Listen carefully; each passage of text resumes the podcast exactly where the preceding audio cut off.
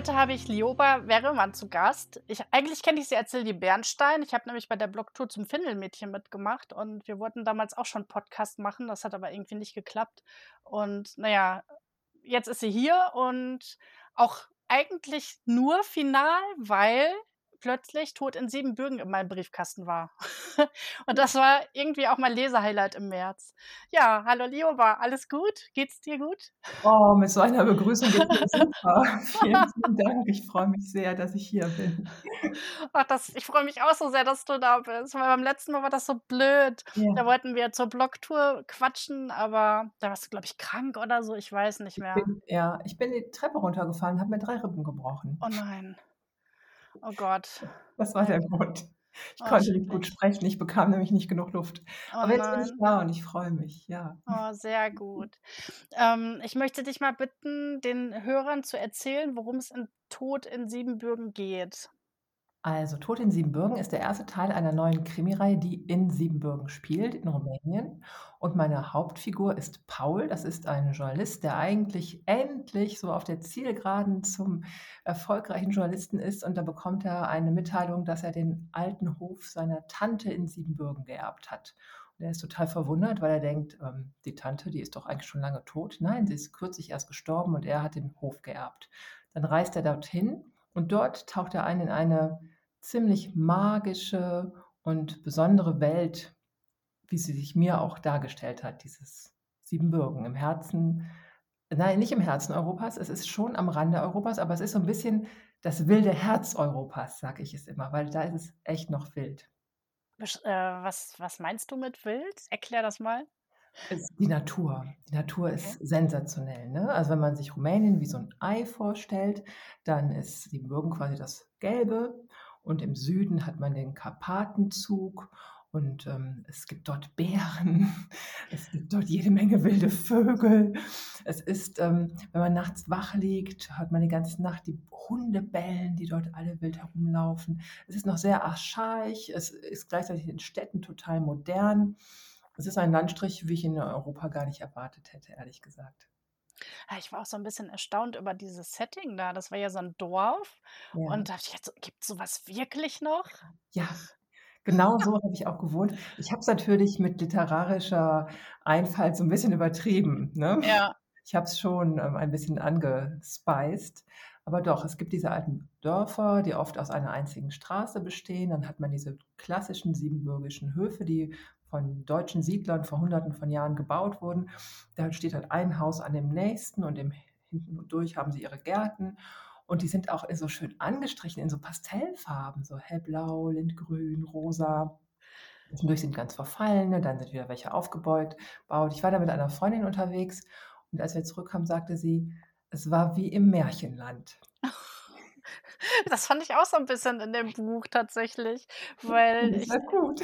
ich habe ich habe überhaupt gar nichts Großes erwartet. Ich hatte vorher die Werbung überall gesehen und dachte so: „Ja, was das wohl ist?“ Und Siebenbürgen kenne ich auch nicht so wirklich und so, ne? Mhm. Was ist das überhaupt genau?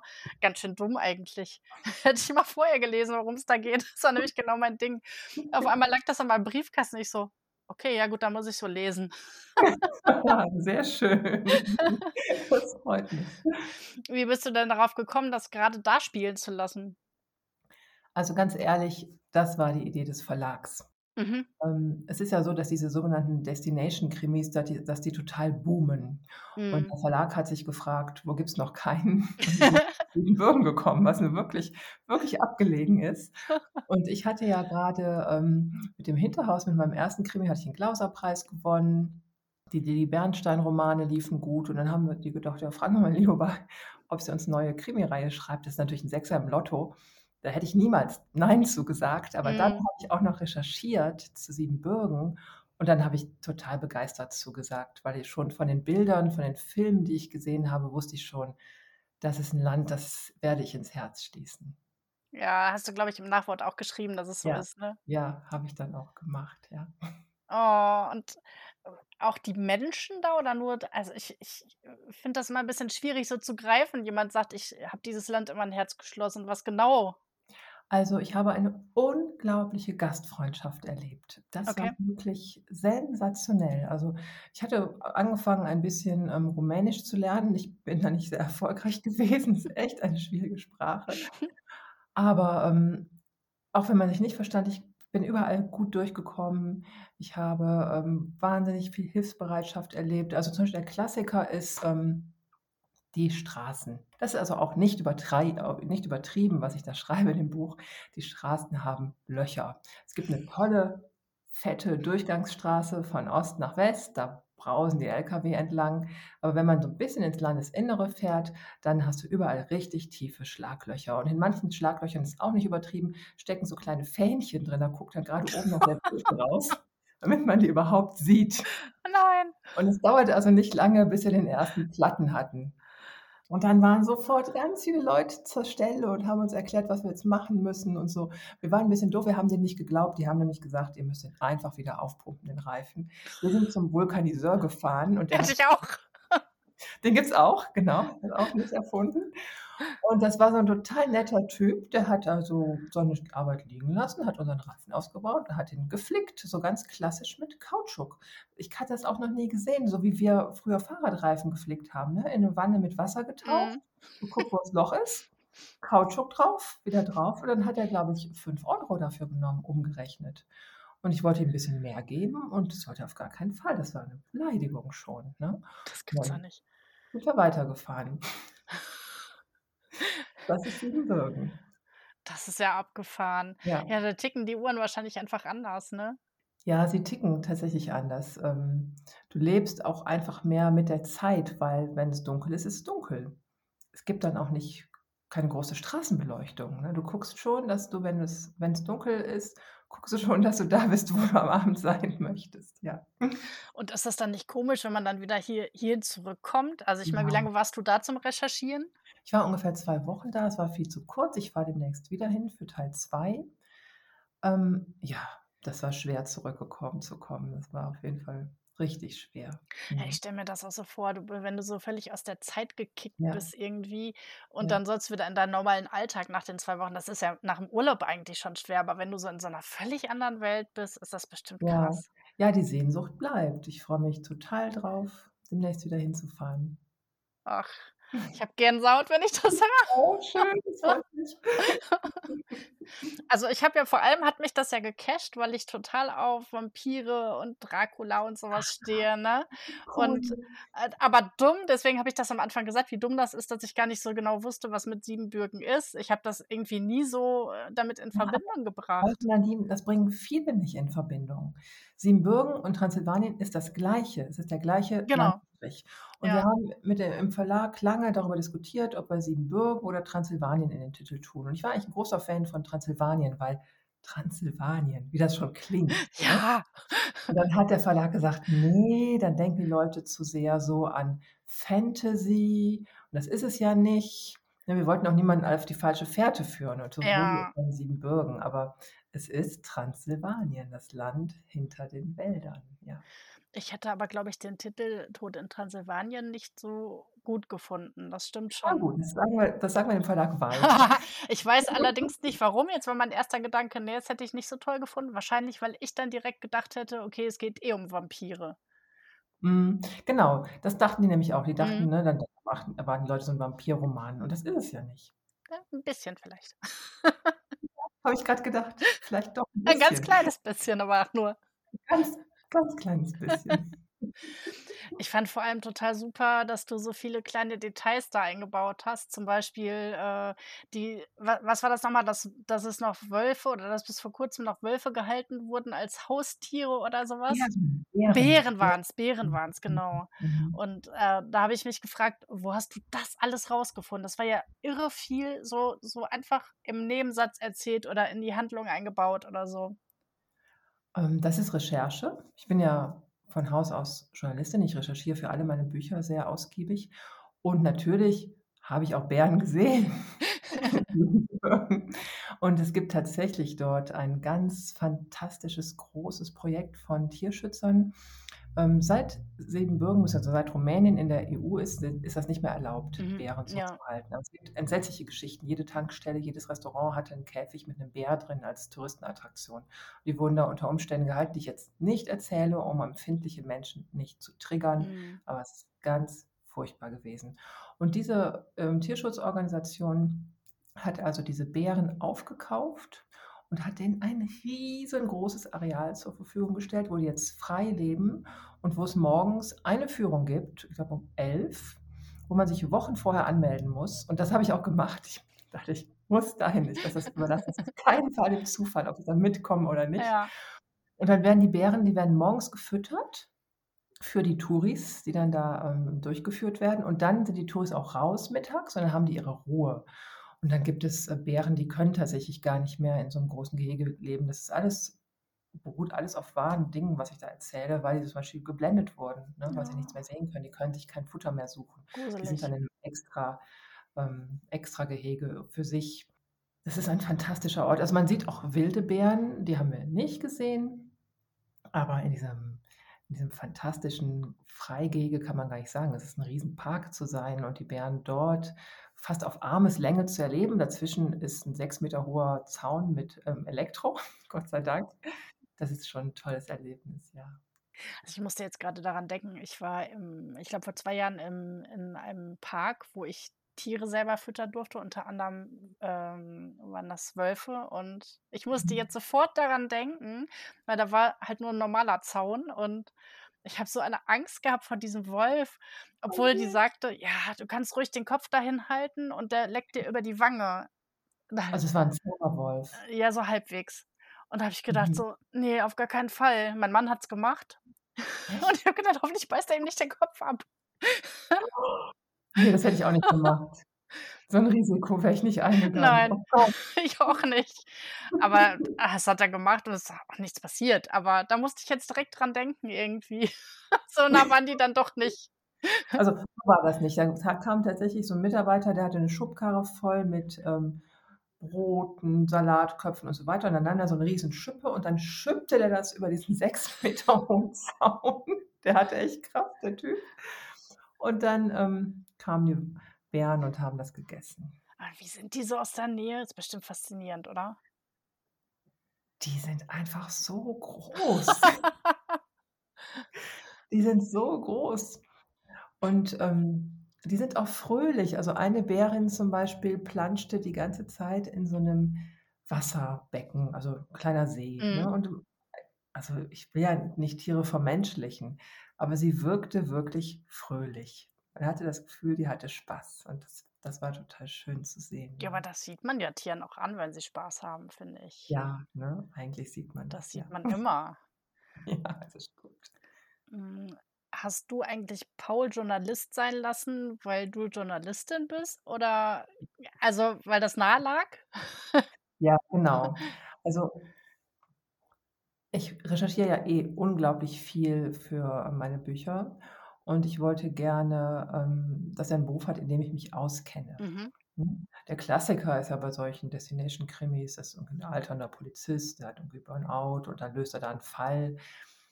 Aber ich weiß nicht viel über die Polizeiarbeit Mhm. und, ähm, ich wollte es authentisch schreiben, so wie ich da auch hingefahren bin. Es gibt ja auch Leute, die schreiben Krimis, wo sie gar nicht waren. Ja. Wie ich da hingefahren bin, wollte ich auch, dass der Paul 'ne Arbeit hat, die mir vertraut ist. Mhm. Und ist er Journalist geworden. Ja, okay.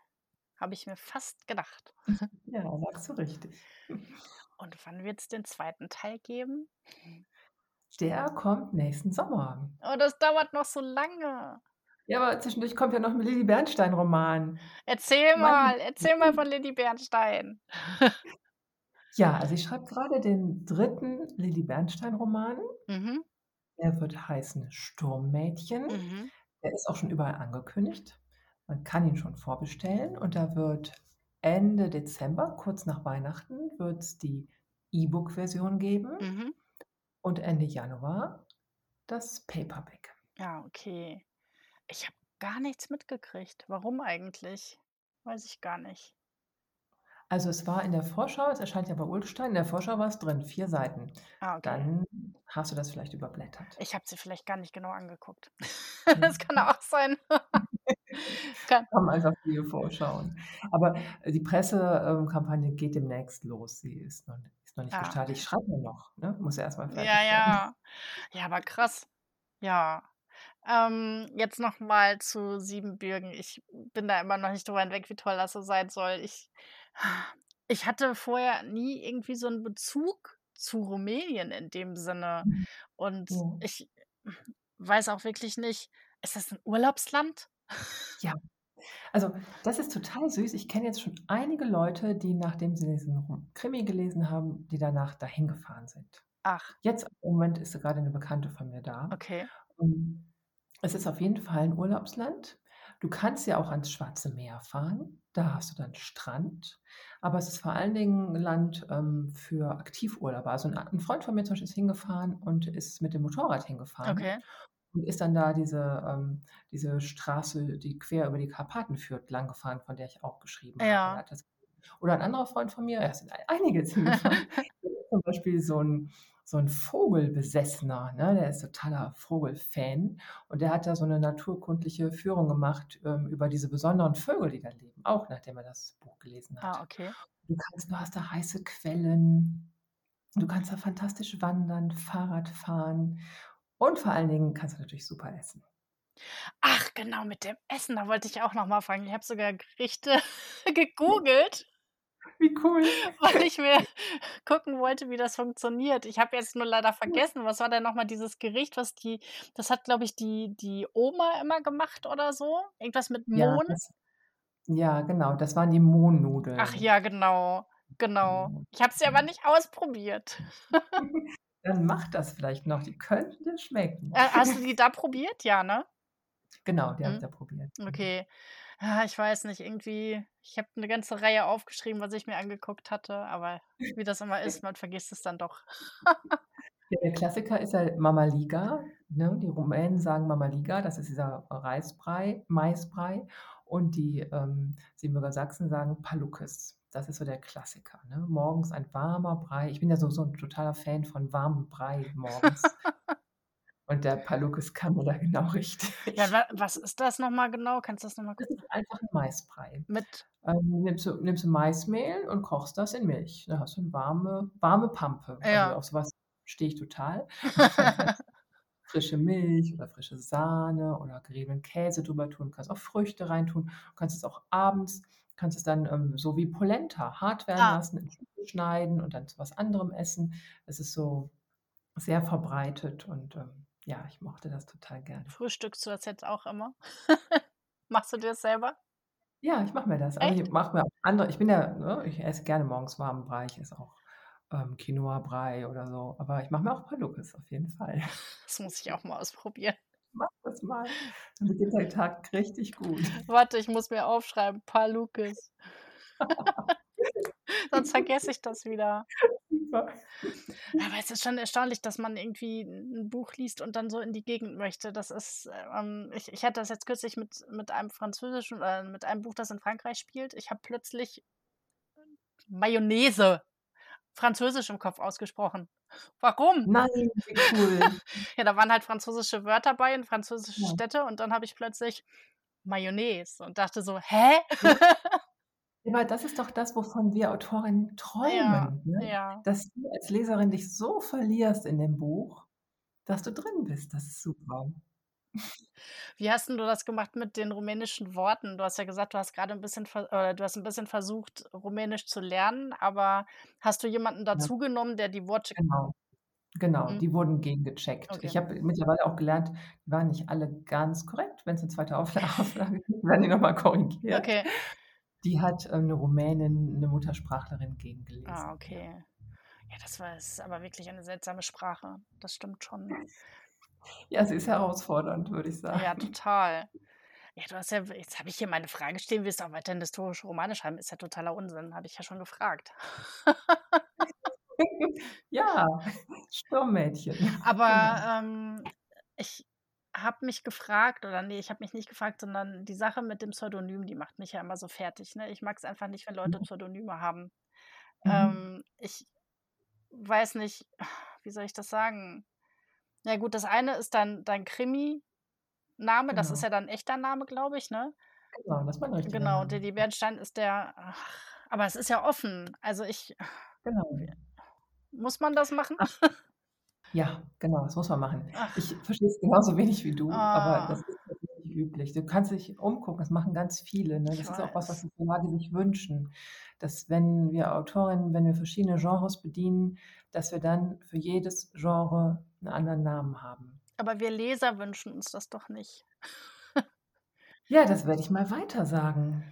Das ist auch schwierig, ne? Genau wie du. Du mochtest die Lilly Bernstein Romane und hast dich bei Leo Bava-Ehrenmann erst mal gewundert, Ne, ne? anders. Wir hatten ja wir hatten ja geschrieben wegen dem Podcast, Ja. als die Blogtour war und da wusste ich ja, wer Ja. du bist. Ah ja, okay. Und sonst hätte ich's nicht gewusst wahrscheinlich. Ja Ja. doch, ich habe es auf der Homepage gesehen. Aber ich finde es schwierig, weil man das manchmal auch gar nicht so mitkriegt. Grade wenn's geschlossene Pseudonyme sind, finde ich's noch schwieriger. Mhm. Ja, ja, dann geht's gar nicht. Und ich finde es auch nicht gut. Also, ich weiß ich nicht. Keine Ahnung. Ähm Ich nehme das mal mit Ok in die nächsten Gespräche. Möchtest du vielleicht noch 'n ganz kleines bisschen über 'n 2. Teil erzählen oder darfst du nicht oder kannst du noch nicht? Ähm, das mag ich jetzt tatsächlich grade noch nicht, weil das noch so weit weg ist. Ich bin Mhm. grade sehr in meinem neuen historischen Roman. Okay. Und, ähm, das ist grade so das, was in meinem Kopf total viel Platz einnimmt. Ja, okay, das kann ich verstehen. Ist das nicht schwierig, das beides zu trennen? Na, du musst es trennen, das ist der Trick, ne? Ich denke jetzt tatsächlich wenig an Siebenbürgen und ich denke die ganze Zeit an mein Sturmmädchen. Du musst wirklich, ähm, in diese Welt eintauchen. Also, ich habe jetzt auch für unser Gespräch habe ich die Telefone alle auf stumm geschaltet, aber ich habe die auch sonst ehrlich gesagt, wenn ich schreibe, alle auf stumm. Mhm. Weil wenn 'ne Freundin anruft und sagt: „Können wir nicht mal eben hm, hm, hm und hör dir das mal an“, zack, bist du raus, Mhm. ne? Ja, Das heißt, ich muss wirklich ganz und gar in in dieser Welt sein und dann ergibt sich das so von alleine. Du stehst dann auf und gießt die Blumen und denkst: „Ah, so geht's jetzt weiter in der Szene“, ne? Ja. Also, musst da drin bleiben Ja. und dann funktioniert das gut. Wir haben grade eben, als wir angefangen haben zu quatschen vor der Folge, hast du gesagt, du bist in einem Ferien äh, nicht Ferienhaus, Genau. doch Ferienhaus von Mhm. Freunden. Erzähl doch mal, warum? Weil es hier spielt. Das Sturmmädchen spielt in der Eifel in der Ruhreifel in der Nähe von Monschau und ich wollte gerne an dem Ort sein, wo sich das Ganze auch abspielt. Also, ich kenne diesen Ort hier schon sehr lange, schon als ich Kind war und, ähm, es gibt hier 'n ganz besonderen Duft, wie der Wald riecht. Ähm, die Ruhr fließt hier entlang, sie macht so 'n gewisses das hörst du Tag und Nacht. Du denkst a immer, es regnet, aber nein, das ist der Fluss, der. Und ich wollte gerne hier vor Ort sein, um es hier zu schreiben. Ich treffe ja auch Leute, ich recherchiere ja wieder. Diesmal spielt das Buch in den Jahren 38, 39. Da gibt es, ähm, fast keine Zeitzeugen mehr, aber es gibt noch alte Menschen, die wiederum von ihren Eltern was erzählen können. Mhm. Und die treffe ich auch. Gestern hatte die Nachbarin Geburtstag, ist 88 geworden und es war 'ne nette Kaffeerunde und dann, ähm, ne, ich bin da vorbei, habe mein Geschenk abgegeben und habe ganz viel tollen Kuchen gekriegt und Geschichten ohne Ende. Ja. Ähm, so Sachen, die ich gar nicht weiß, zum Beispiel eine meiner Figuren ist eine Hebamme und die bringt immer heilkräftige Tees zu ihren Wöchnerinnen. Da habe ich mich gefragt: „Wie transportiert die das?“ Und dann habe ich Mhm. erst mal geschrieben: „In 'ner Papiertüte.“ Und dann haben die alten Leute mich gestern aufgeklärt, kein Mensch hatte in dieser Zeit Papiertüten. Das war was ganz Kostbares. Okay. Man hatte das in Blechdosen, ne? Mhm. Zack, das wird jetzt überall geändert. Jetzt werden aus den Papiertüten Blechdosen. Und um so was zu erfahren nächstes Wochenende ist hier Schützenfest, ne? Ist natürlich auch wichtig. Ich war schon bei 'nem anderen Schützenfest, ich gehe auch diesmal wieder hin. Ich treffe, ähm, übermorgen Leute, die wohnen im deutsch-belgischen Grenzgebiet. Es geht um diese Zeit 38, 39, als man viele, ähm, Menschen, ähm, die verfolgt wurden, über die Grenze geschmuggelt hat. Und diese geheimen Schmugglerwege, das musst du dir vorstellen, die gibt's bis heute. Okay. Als Corona war und man nicht über die Grenze durfte, haben die Leute diese Schmugglerwege benutzt, um heimlich zu Aldi zu gehen. Hä, echt? Beziehungsweise einer hat die bei seinem Eierfachmann im Eier für die ganze Nachbarschaft geholt nachts und hat die dann bei den Nachbarn verteilt und hat vorher gesagt: „Mach nicht dein, ähm wie heißen diese Dinger, die angehen, äh, diese deine Ja, Bewegungsmelder an. ja. Und wenn heute Nacht einer lang schleicht, das bin ich. In Deutschland Eier.“ Wie erfinderisch man wird, ne? Ja, und das sind halt diese alten Schmugglerwege, die spielen 'ne wichtige Rolle in meinem neuen Roman und, ähm, deswegen ist es super, dass ich hier bin, weil ich die Leute persönlich sprechen kann. Aber das ist ja bestimmt also, ich finde ja so alte Geschichten immer total interessant. Ähm, ich würde, glaube ich, äh, weiß nicht, so über übervoll sein im Kopf mit all den Sachen, Mhm. die man so hört. Ich auch. Ja, bin ich auch. Schreibst du dann direkt mit oder wie machst du das? Ich habe immer so 'n kleines Heftchen dabei, da mache ich mir so Notizen. Ja. Und, ähm, wenn ich dann nach Hause komme, ändere ich schon mal die Sachen, die ich sofort ändern muss und der Rest kommt bleibt in meinem Heftchen Mhm. und zu gucke ich da rein. Abgefahren, echt. Aber das ist so schön, so Zeitzeugensachen und so, das ist ah, ich das ist einfach großartig. Vor allem die die können noch dieses ganze Gefühl rüberbringen und so. Das kann man ja Ja. bestimmt gut dann übernehmen. Ja, genau. Also, dass es zum Beispiel junge Leute gab, die waren Späher, ne? Die haben vorher den Weg ausgekundschaftet, bevor dann die kamen, ähm, die schmuggelten. Also, ich bin ja weit zurück in der Zeit. Woran die Leute sich hier noch sehr gut erinnern, ist der Kaffeeschmuggel nach dem Zweiten Weltkrieg, Mhm. ne? Da war der war der Kaffee hier wahnsinnig teuer, da wurde der Kaffee aus Belgien rübergeschmuggelt und es wurde so viel rübergeschmuggelt, dass ein Pfarrer hier in der Nähe gesagt hat: „Ey Leute, so viel Geld, wie ihr verdient, könnt ihr auch mal 'ne Spende geben für die Kirche?“ Weil der Zweite Weltkrieg das Ende des Zweiten Weltkriegs war ja hier ganz schrecklich, Mhm. ne? Hier gab's ja unfassbar schlimme Geschichten und die Kirche in diesem kleinen Dorf war komplett zerstört. Und der Pfarrer hat gesagt, ne, zu seinen Schäfchen: „Wenn ihr schon so viel schmuggelt, dann bitte auch mal für 'n guten Zweck.“ Und die haben so viel gespendet, dass die Kirche wieder aufgebaut werden konnte. Die heißt bis heute Sankt Mokka. Heißt die offiziell so oder ist das der Nein, aber Spitzname? im Ja, ja. Volksmund immer noch Sankt Mokka.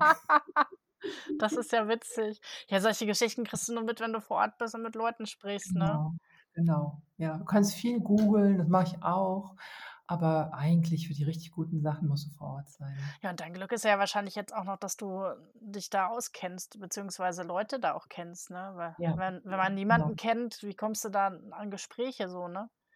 Ja, du wirst so weiterempfohlen, ne? Also, Ja. der eine sagt: „Ich kenne da noch einen und musst du den noch fragen?“ Dann läuft das so. Ja. Oh, total interessant, echt. Oh, das freut mich. Oh. Wir haben jetzt schon unsere 1/2 Stunde um gleich. Nein, es hat doch erst Ja, angefangen. das sagen ganz viele. Oh je. Ja, einfach schade. ja, ich fand's total schön. Ich auch. Ich danke dir. Das war 'n super Gespräch. Es Ja, Spaß fand gemacht. ich auch. Und ich habe die ganze Zeit Gänsehaut gehabt, wenn du von Siebenbürgen erzählt hast. Vielleicht musst du da mal hin. Ich fand einfach deine Begeisterung so schön. Das ist Ja, so übergesprungen. ja, ja, das ist schön, Ich bin super. jetzt so gespannt auf den 2. Teil. Das dauert ja noch so lange. Aber das, äh, nächste Historische werde ich auch lesen, auf jeden Fall. Super, Habe ich mir da freue ich mich. Und auf aufgeschrieben. deine Meinung freue ich mich. Ja. Ja, dann wünsche ich dir einen ganz tollen Abend. Dankeschön, dir auch. Und dann bis demnächst mal. Bis ganz bald hoffentlich. Ja. Tschüss. Ja, ihr Lieben, ihr habt gemerkt, ich fand dieses Buch total gut und das mit der Gänsehaut war auch wirklich echt. Ihr solltet mal ins Buch lesen und diese Begeisterung lesen, dann wisst ihr genau, wovon ich spreche. Lest mal rein. Ich wünsche euch noch 'n schönen Tag. Tschüss.